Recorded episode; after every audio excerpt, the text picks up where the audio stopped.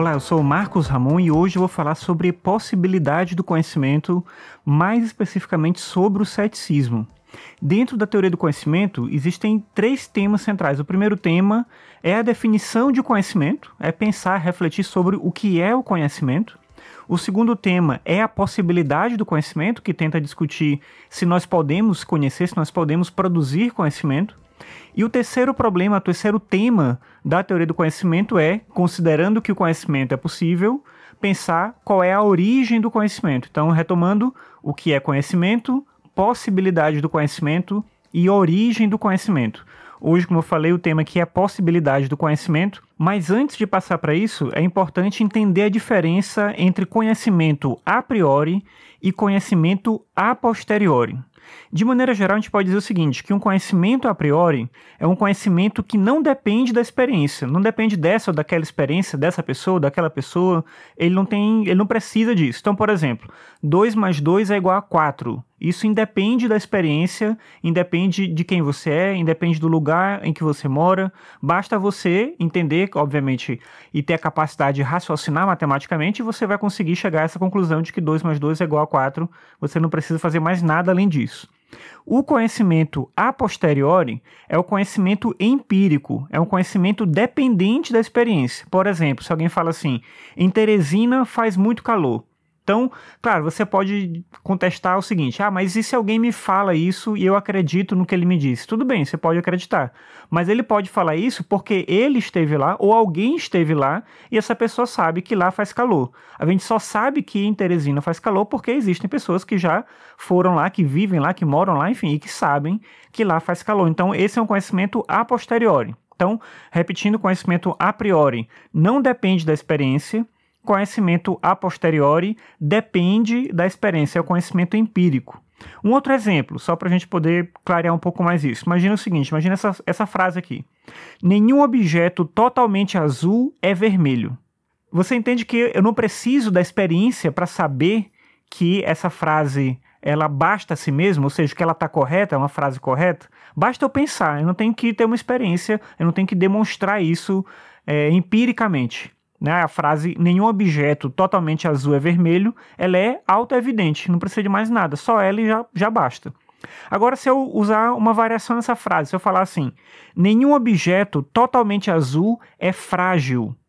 Nesse caso, eu tenho que verificar para comprovar isso. Eu tenho que ter, obviamente, um conceito do que é frágil, do que é fragilidade, e aí eu tenho que verificar. E basta que um objeto totalmente azul seja frágil para aquela frase ser falsa e aí eu posso mostrar que essa frase ela não corresponde à realidade. Então esse é um caso de uma frase que se conecta com um conhecimento a posteriori. A partir dessa diferença de a priori e a posteriori, a gente vai para um campo específico da possibilidade do conhecimento, como eu falei no meu caso hoje aqui, a ideia é discutir o ceticismo. Então, parece óbvio dizer que a gente sabe coisas, que a gente sabe de determinadas coisas. Por exemplo, o IFB é uma instituição de ensino. Existem IPs amarelos. Hoje eu estou falando sobre possibilidade do conhecimento. Então, a gente, como eu falei, parece óbvio dizer que essas coisas, elas correspondem à realidade que a gente sabe essas coisas.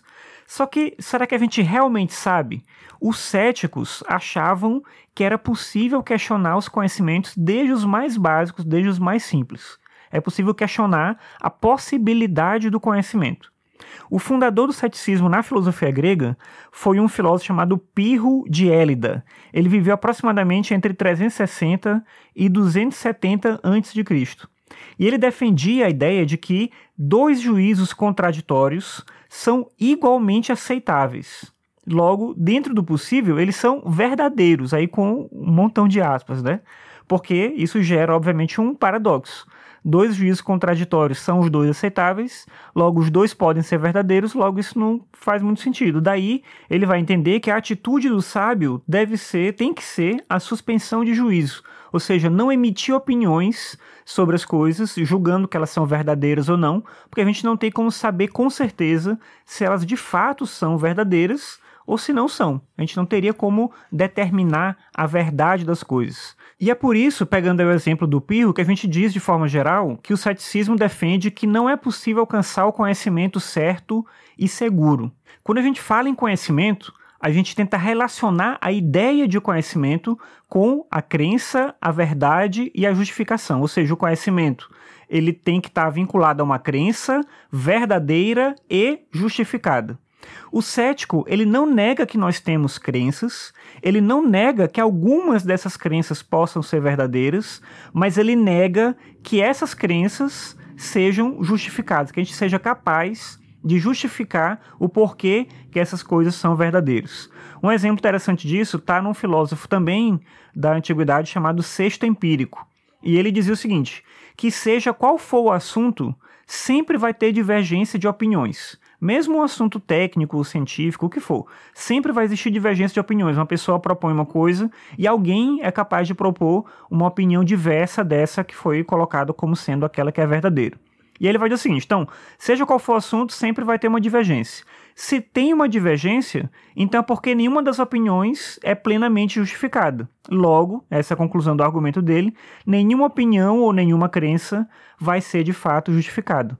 Então, essa ideia de que para qualquer coisa que surja, qualquer ideia que seja colocada como verdade, vai aparecer uma opinião divergente, leva a, o cético a defender que a gente não pode, de fato, justificar as nossas crenças, justificar as nossas opiniões, porque a gente sempre vai viver nesse processo de contradição de opiniões e nunca de verdades. Um outra, uma outra questão importante para os céticos é o fator da percepção, o fator dos sentidos, ou melhor, o aspecto falho dos sentidos. Para eles, a percepção é um exemplo da nossa incapacidade de conhecer. As pessoas elas não veem ou escutam ou sentem as coisas da mesma forma. Por isso a percepção é uma fonte de dúvida constante.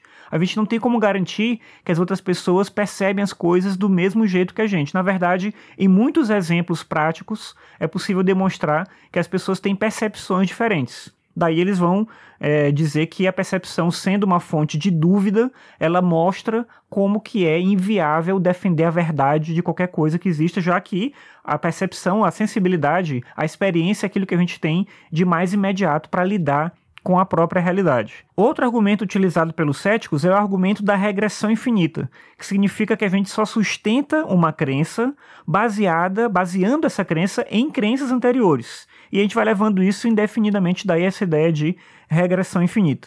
Por exemplo, vamos supor que você está em casa agora. Enquanto você está me ouvindo aqui, você está em casa. E aí a questão para o cético é: como é que você sabe que você realmente está em casa? Não, aí você vai dizer, eu sei que eu estou em casa porque eu reconheço os objetos aqui ao meu redor, então eu sei que esses objetos aqui ao meu redor são os objetos da minha casa, então eu estou em casa. Mas aí vem a outra questão, como é que você reconhece os objetos da sua casa? Aí você faz, ah, porque eu estou vendo os objetos. Então, para você dizer, para você ter certeza que você realmente está vendo os objetos, você tem que pressupor que a sua capacidade visual está funcionando corretamente, que seus olhos estão funcionando corretamente.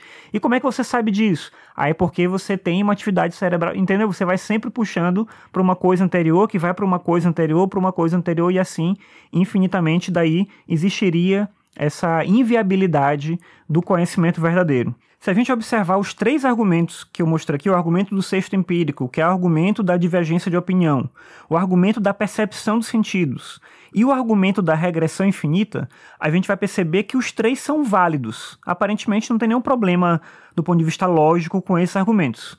Então, será que a gente não tem mesmo como conhecer nada?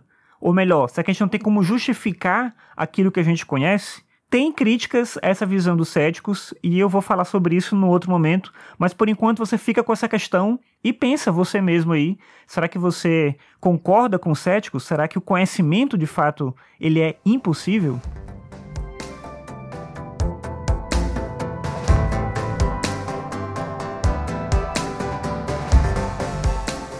Obrigado por você me acompanhar aqui em mais esse episódio. Você pode ouvir o podcast Ficções no meu site, que é o marcosramon.net barra ficções. E é isso. Obrigado pela sua audiência. Até a próxima.